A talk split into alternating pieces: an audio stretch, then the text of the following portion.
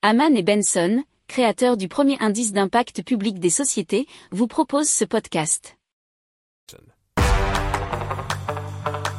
Le journal des stratèges.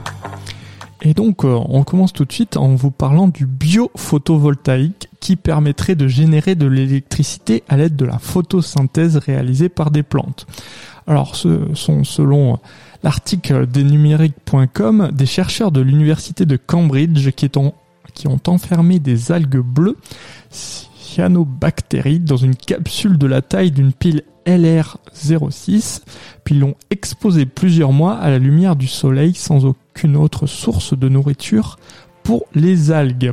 Alors grâce à l'énergie produite qui était assez faible, hein, on va dire, puisque c'était 0,3 microwatts par heure, ils ont pu alimenter en continu une puce ARM Cortex M0 Plus pendant 6 mois et lui faire réaliser des opérations simples.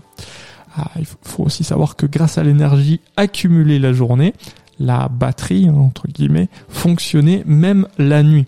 Alors les coûts euh, modérés d'une telle technique et surtout son impact quasi nul sur l'environnement ah ben, sont à prendre en compte hein, et à terme, les chercheurs espèrent proposer des puces alimentées par les algues pour répondre aux besoins de petits objets connectés. Puisque vu euh, la faible production d'énergie, bien sûr, ça ne pourra pas, enfin en tout cas pas tout de suite, euh, pouvoir alimenter des gros appareils trop énergivores.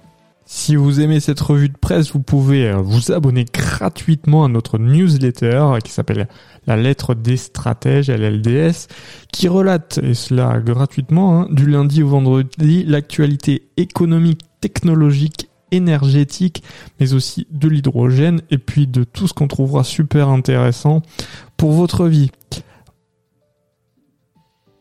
Pour approfondir ces sujets, abonnez-vous à la newsletter de Haman et Benson et écoutez nos autres podcasts que vous retrouverez dans les notes de l'émission ou sur notre site internet.